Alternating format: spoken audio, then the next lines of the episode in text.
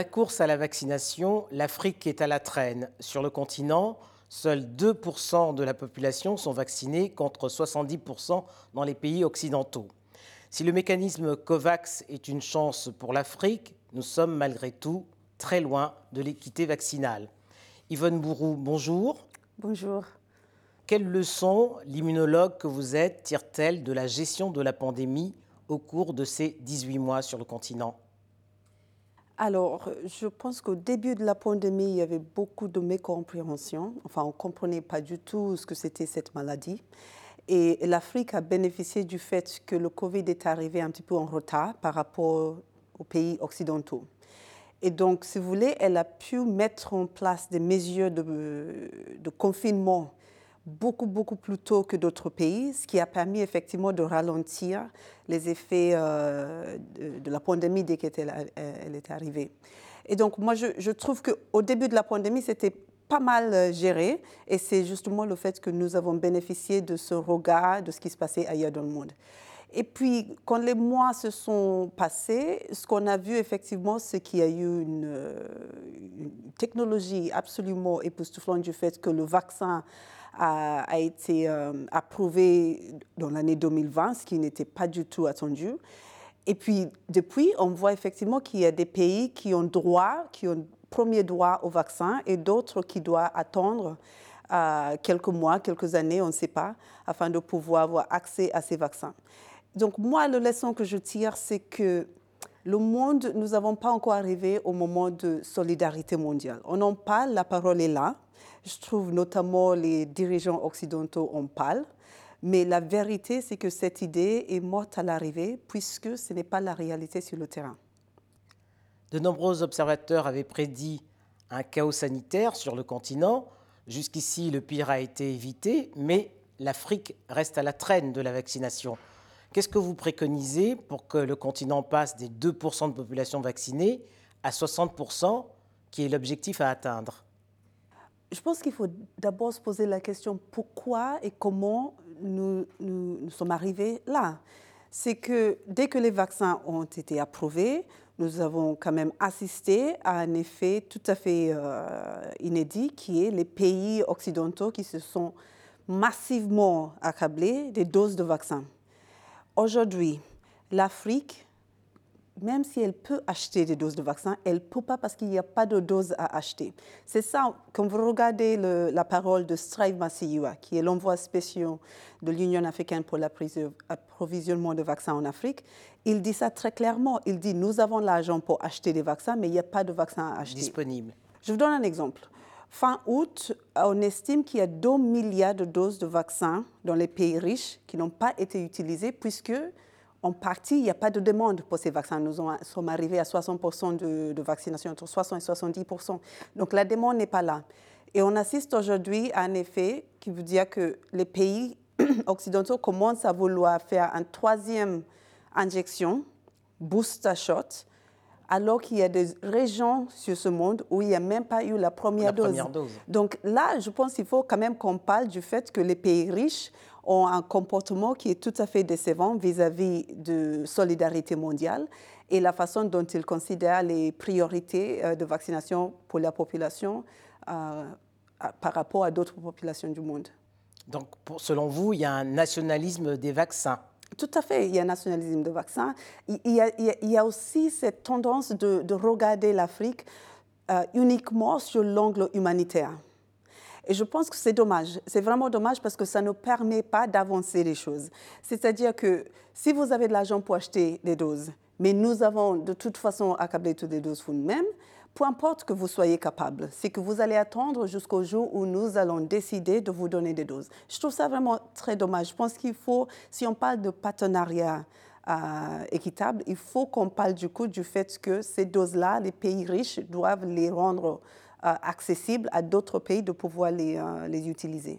Mais dans le cas d'une pandémie, la gestion devrait être plus inclusive. Tout à fait. Quand vous regardez toutes les simulations mathématiques qui, qui, qui essayent de trouver une solution pour, pour la couverture mondiale euh, vaccinale, toutes les simulations montrent que nous, nous, nous ferons bien de vacciner ceux qui n'ont pas eu de dose que de vacciner avec une troisième dose ceux qui ont déjà eu. C'est-à-dire que le travail que font les pays riches de penser un troisième boost, en fait, finalement, ça, n'arrive pas à l'objectif. Si l'objectif est d'éviter euh, et, d'en finir avec, euh, cette pandémie, un troisième boost, ce n'est pas, pas comme ça qu'on va y arriver, puisque nous sommes tout à fait interconnectés dans ce monde.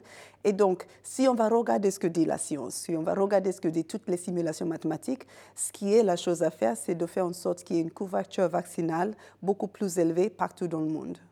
Et selon vous, est-ce que l'initiative COVAX est une chance pour l'Afrique? Bon, c'était pensé comme une chance, mais finalement, ça a été très décevant. Et encore une fois, c'est parce que les pays riches n'ont pas joué le jeu. C'est que l'intérêt de COVAX a été de distribuer des vaccins de façon équitable à tous les pays. Mais comme les pays riches ne, ne permettent même pas que les vaccins arrivent à COVAX et que ça soit distribué de cette façon-là, finalement, COVAX n'est pas arrivé au bout de ses, objectifs. Et donc, c'est quelque part une, c'est, une ambition, mais qui n'a, a vraiment, euh, qui n'a pas eu son succès jusque-là. Et que pourrait faire une ONG comme l'AMBREF, qui est une ONG kenyane qui, depuis 1951, milite en faveur de la qualité des systèmes de santé? Que peut-elle faire pour aboutir à cette équité vaccinale? Alors, bah, c'est une très bonne question puisque AMREF, une ONG africaine, a été mobilisée dès le début de la pandémie. Et ils ont, par exemple, formé plus de 100 000 euh, agents communautaires de santé. Aujourd'hui, on parle de hésitation à la vaccination. Ce n'est pas une réalité. D'abord, ce n'est pas une réalité à partir du moment où il n'y a pas assez de doses. Et deuxièmement, ce n'est pas une réalité quand on regarde les études scientifiques. La semaine dernière, il vient de sortir une étude qui montre que ah, il y a un vrai intérêt de la part des Africains à se faire vacciner, c'est-à-dire à la hauteur de 80% de la population, vis-à-vis, par exemple, aux États-Unis, où le chiffre est plutôt 65%, la Russie, c'est 30%. S'il y a une hésitation, c'est lié juste à la préoccupation aux effets secondaires. Ce qui veut dire qu'il faut effectivement qu'on puisse utiliser les canaux fiable pour arriver à ces populations-là. Et AMREF, avec ce euh, mouvement de former les agents sanitaires, ce sont des agents qui sont tout à fait, euh, qui connaissent euh, les populations, qui sont proches des, populations. Et donc, en utilisant ce canal-là, ça arrive finalement à convaincre les populations de venir se faire vacciner. Donc, je pense que le travail que font non seulement AMREF, mais d'autres ONG en Afrique, vraiment, véritablement, ont été très mobilisés pendant cette pandémie, est extrêmement important. Il faut inclure la société civile dans les solutions et il faut voir comment on peut utiliser cela comme un levier pour arriver aux résultats qui sont attendus. Alors, cette pandémie a, révélé qu'il était urgent pour l'Afrique d'avoir la capacité à produire les vaccins dont elle a besoin, mais comment y parvenir alors que les droits industriels ne sont pas levés? Bon, ça c'est une question, d'ailleurs ça fait partie des paniers de solutions, c'est-à-dire lever des brevets. Ah, mais ce n'est pas la seule solution. Mais je pense qu'aujourd'hui, il y a quand même déjà des exemples euh, de, de, changements en Afrique vis-à-vis la fabrication des vaccins. Par exemple, Aspen Pharma, qui est une industrie pharmaceutique euh, en Afrique du Sud, est aujourd'hui en train de fabriquer les vaccins Johnson Johnson. Et d'ailleurs, il y a un achat de 400 millions de vaccins qui vont être euh, livrés d'ici 12 mois. Ils ont déjà commencé depuis le mois d'août. Et donc ça, c'est grâce au fait qu'il y a eu un transfert de technologie de Johnson Johnson à Aspen Pharma ça veut dire qu'effectivement, l'Afrique a la capacité de fabriquer les vaccins.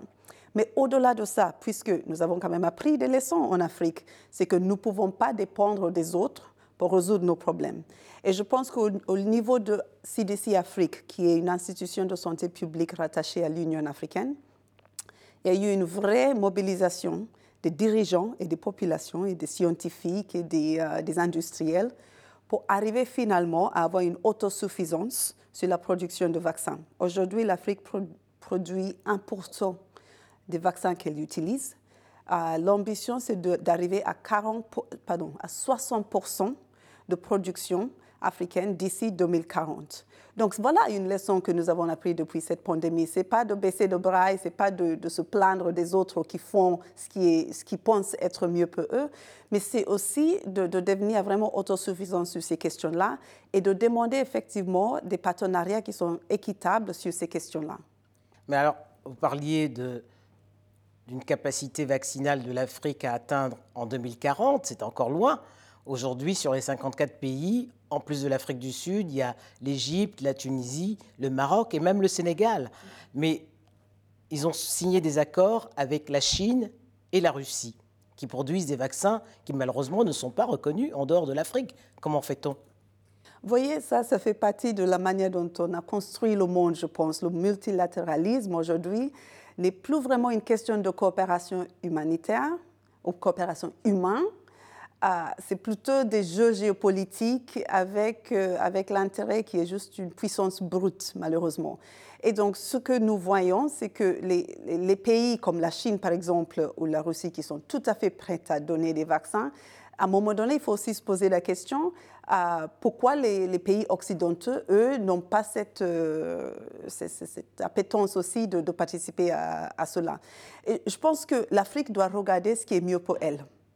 Ah, aujourd'hui, on sait que d'ici la fin de l'année, on aura 11 milliards de vaccins produits. Seulement 900 millions seront disponibles à l'achat et la grande partie de cela vient, provient de Chine. Ce qui veut dire que les doses qui, seront produites dans les pays occidentaux, de toute façon, ne sont pas, euh, sont pas accessibles, ne sont pas disponibles sont pas à l'achat. Voilà.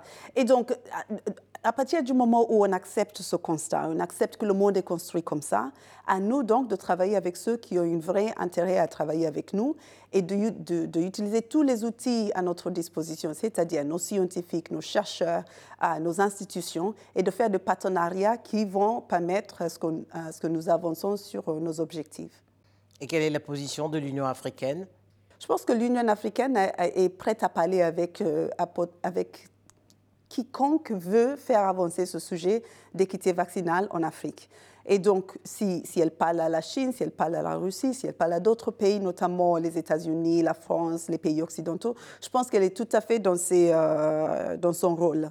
Et donc, moi, je trouve aujourd'hui, ces jeux géopolitiques doivent quand même prendre euh, la place, une dernière place pour permettre à ce que l'Afrique soit tout à fait euh, indépendante sur ses choix. Un mot pour terminer, Yvonne Bourou. Avez-vous bon espoir que l'Afrique vienne à bout de cette pandémie? Oui, oui, oui, tout à fait. Ça fait 18 mois maintenant que j'ai passé en Afrique, depuis d'ailleurs le début de la pandémie. Et euh, je peux vous dire que nous n'avons pas gâché cette crise. Euh, moi, j'ai vu des institutions, comme je viens de citer le CDC Afrique, qui a vraiment, vraiment été au rendez-vous c'est-à-dire qui a ramassé ou rassemblé plutôt les scientifiques du monde, non seulement qui sont en Afrique, mais qui sont tout à fait partout dans le monde, afin de pouvoir conseiller les chefs d'État, afin de pouvoir tout à fait engager tout ce qui est recherche et développement sur les questions liées à la COVID et même à la post-COVID. Et donc ça, moi, je trouve, c'est un mouvement qui est tout à fait à saluer. Après, j'ai vu aussi les chefs d'État qui, finalement, à prendre conscience du fait que le monde change et que les populations vont demander des comptes. Et à, partir, de, à partir de là, on voit que ce n'est plus comme c'était avant. Même s'ils ne bougent pas, ils vont être euh, obligés de bouger. Et je trouve que la, jeunesse africaine, vraiment, euh, c'est notre espoir. Moi, je, si j'ai un espoir chez moi, c'est justement parce que j'ai vu ce qu'a fait la jeunesse africaine et les institutions africaines qui sont tout à fait venues au rendez-vous. Merci Yvonne Bourreau. Merci à vous.